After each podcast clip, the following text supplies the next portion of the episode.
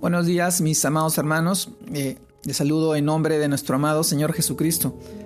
Y en esta oportunidad permítanme poder compartirles la reflexión de hoy día, el cual se titula El compromiso con nuestra generación.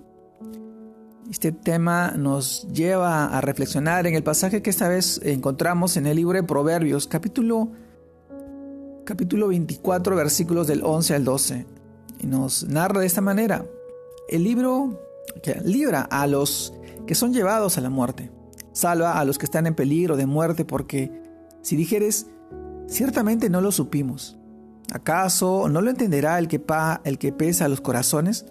El que mira por tu alma, él lo conocerá y dará al hombre según sus obras.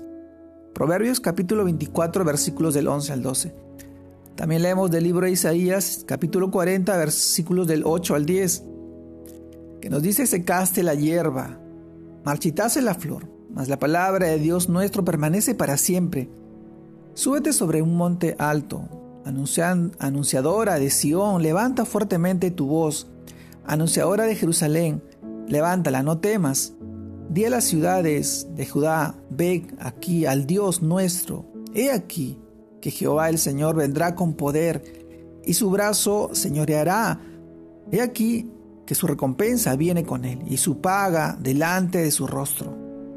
Isaías capítulo 40 versículos del 8 al 10. Amados hermanos, el título de hoy día, el compromiso con nuestra generación. Esto nos lleva a reflexionar en los pasajes que leímos a continuación y sabemos que en el mundo hay dos clases de personas, las que han escuchado el Evangelio y las que no. Estas porciones de la palabra de Dios son una exhortación para nosotros, los creyentes, porque nos recuerda que somos responsables ante Dios y ante esta generación de anunciar el Evangelio. Si los que conocemos nos rehusamos a anunciarlo, el Señor nos recompensará de acuerdo a nuestras obras. Así lo dice su palabra. Aquí se subraya el valor de la salvación para cada persona en este mundo porque cada día se enfrenta a una situación de extrema urgencia frente a la muerte. Todos los días pasamos dificultades y, nos enfrentamos a la muerte en estos tiempos tan, tan difíciles.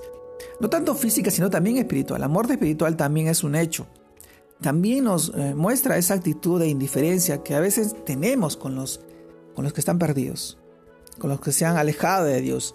Y sabemos que Dios no pasará por alto, pues nos ha puesto como luz del mundo, para llevar su palabra y llamar a los pecadores al arrepentimiento. Amado hermano, para que no digamos ciertamente no lo supimos, ¿acaso no lo entenderá el que pesa los corazones? Sí, mis, sí, mis hermanos. Si sabemos que nuestro prójimo está en peligro, estamos obligados a hacer lo que esté a nuestro alcance para poder ayudarlo y librarlo de la condenación, y más aún cuando se trata de estar en riesgo de perderse eternamente por el desconocimiento de Dios. En estos tiempos nos preguntamos, ¿será que podemos soportar que algunos se pierdan por nuestra indiferencia?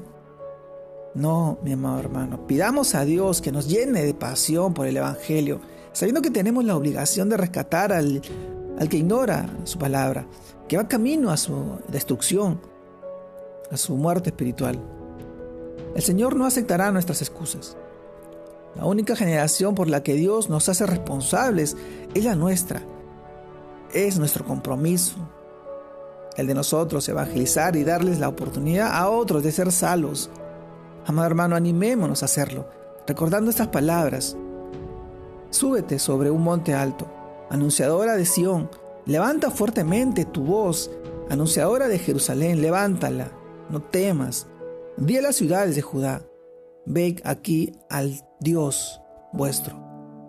Amados hermanos, el compromiso con nuestra generación, con la generación actual, con la que hoy estamos viviendo y pasando, esta generación que se ha apartado de Dios, que hoy vive alejada, viviendo en sus, lascivas, en sus concupiscencias, en todo lo malo ajeno, ignorando el conocimiento de la palabra, creyendo que, que la Biblia es un libro más escrito por hombres. La Biblia es la palabra de Dios, escrito por hombres, facultados, instrumentos de Dios.